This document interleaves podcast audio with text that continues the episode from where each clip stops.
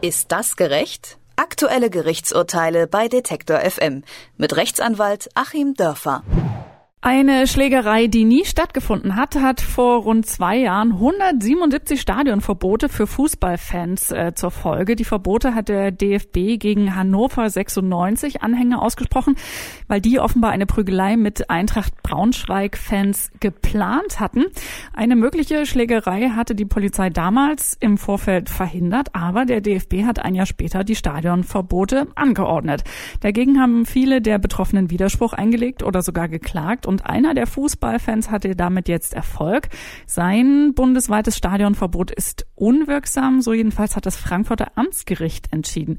Ob dieses Urteil gerecht ist, darüber spreche ich mit Rechtsanwalt Achim Dörfer. Schönen guten Tag. Guten Tag nach Leipzig. Der DFB hat diese Stadionverbote ausgesprochen, äh, obwohl konkret nicht mal was passiert ist, wenn ich das richtig verstanden habe. Äh, darf man das?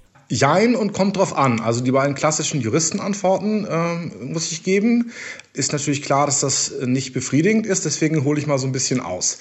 Das Urteil des Amtsgerichts Frankfurt. Frankfurt ist zuständig, weil da der DFB sitzt. Das Urteil des Amtsgerichts Frankfurt fußt auf einer relativ neuen Rechtsprechung des Bundesverfassungsgerichts, einem Urteil, das im April diesen Jahres rausgekommen ist, wo das Bundesverfassungsgericht sehr klar die Leitlinien für solche Stadionverbote, die verfassungsrechtlichen Leitlinien, Leitlinien und im Grunde auch die sonstigen juristischen Leitlinien klar gemacht hat. Also Ausgangspunkt ist erstmal, die Stadien und die Fußballvereine sind private Akteure, das ist kein Staat, die sind nicht ans Grundgesetz gebunden, die können im Grunde jedem sagen, dich wollen wir und dich wollen wir nicht. Aber hier kommt etwas relativ Seltenes zum Tragen, was aber in dem Falle sehr wichtig ist. Das nennt sich mittelbare Drittwirkung von Grundrechten. Also insbesondere das Grundrecht auf Gleichbehandlung gilt eigentlich nur zwischen Bürger und Staat und nicht zwischen einzelnen Bürgern. Prinzip Berghain, man darf äh, absolut diskriminieren als Privater. Aber das Ganze ist eingeschränkt, wenn der Private so mächtig ist oder eine solche Monopolstellung hat, dass quasi nur über den eine Teilhabe am gesellschaftlichen Leben erreicht werden kann. Also der Betreiber einer privaten Autobahn oder der einzige äh, Schwimmbadbetreiber im Ort, der muss dann eben schon alle gleichmäßig reinlassen oder die Versorger zum Beispiel mit Gas, Wasser, Strom oder die Abwasserbetriebe.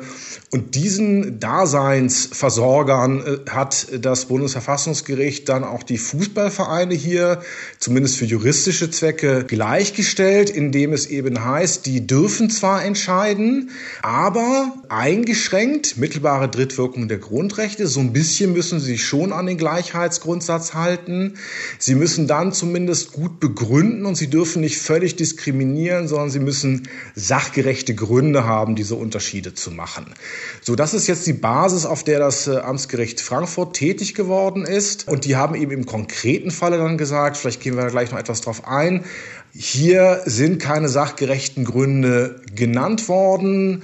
Der Verein hat hier alles über einen Kamm geschoren, äh, wer hier nicht mehr ins Stadion kommen soll und dann eben auch bundesweit und die hätten das einzeln prüfen müssen und genauer und selbst aufprüfen müssen. Das haben sie nicht getan und deswegen ist es unwirksam. Ich habe ja jetzt schon mal gelernt, dass Fußball offensichtlich mit als Grundrecht gezählt wird. So indirekt, ja, genau.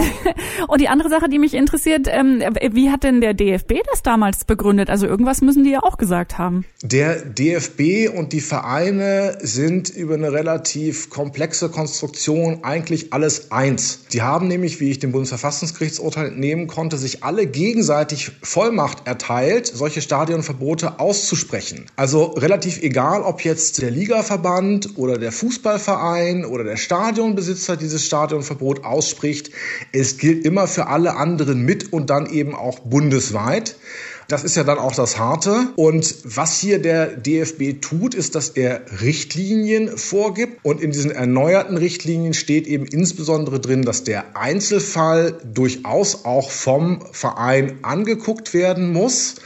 Ähm, also die haben diese verfassungsrechtliche Rechtsprechung schon so ein bisschen vorweggenommen.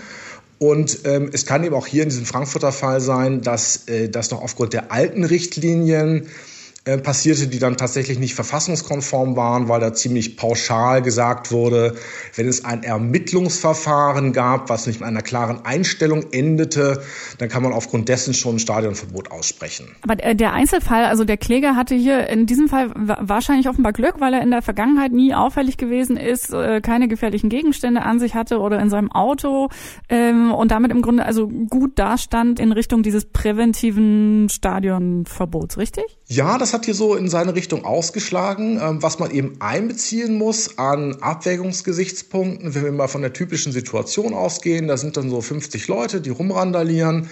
Äh, ein paar davon begehen selbst äh, Straftaten, zünden irgendwelche Mülleimer an oder verprügeln irgendwelche gegnerischen äh, Fans und die anderen, die laufen dann eben nur so mit. So, jetzt stellt die Polizei diverse Personalien fest, es werden diverse Ermittlungsverfahren eingeleitet.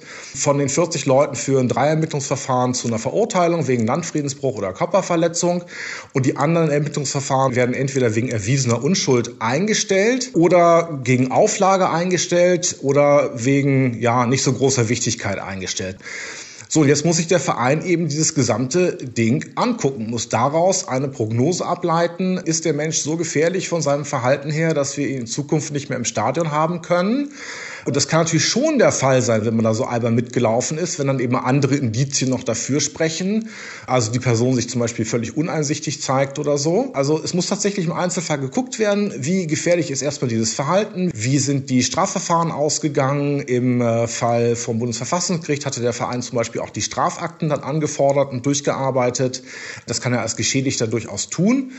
Ja, und da muss er so eine Gesamtabwägung machen äh, und durchaus den Fan da auch anhören. Und wenn der sich eben gut verteidigt, dann äh, kann er am Ende auch ein Gerichtsurteil erringen wie hier. Das heißt aber auch, dass das nicht notwendigerweise genauso gelten muss für die 176 anderen. Nee, genau, das kann ganz unterschiedlich sein. Also ähm, der Verein muss im Grunde eine auf Sachgründen basierte Prognose abgeben, geht von dieser Person in Zukunft Gefahr aus.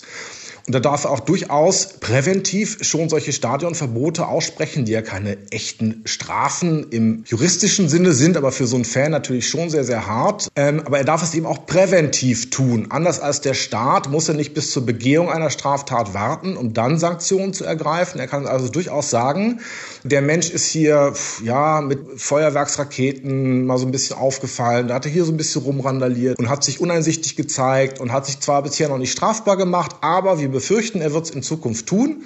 Äh, und schon dann kann ein Stadionverbot ausgesprochen werden. Und wenn das gut begründet ist, kann es tatsächlich auch in diesem Falle dann halten. Hat denn der DFB irgendwie schon darauf reagiert, was jetzt das Frankfurter Amtsgericht entschieden hat? Also das wird sicherlich noch eine Runde weitergehen. Es ist ja auch sinnvoll, solche Dinge zu klären.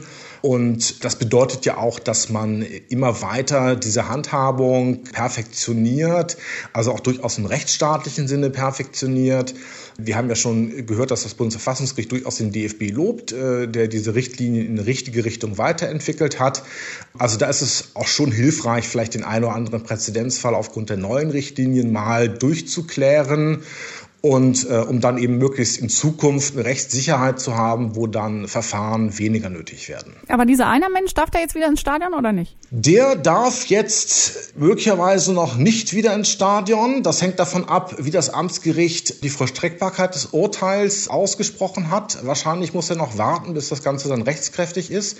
Und das kann eben durchaus auch bis zur zweiten äh, Instanz dann dauern. Vor einem Jahr hat der DFB 177 Stadionverbote gegen Hannover 96 Fans ausgesprochen, obwohl tatsächlich keine Auseinandersetzung stattgefunden hat. Einer dieser Fußballfans hat dagegen geklagt und gewonnen. Ob das gerecht ist und ob das bedeutet, dass er jetzt gleich wieder Fußball gucken gehen kann. Darüber habe ich mit Rechtsanwalt Achim Dörfer gesprochen. Vielen herzlichen Dank dafür. Ich danke Ihnen. Ist das gerecht? Aktuelle Gerichtsurteile bei Detektor FM mit Rechtsanwalt Achim Dörfer.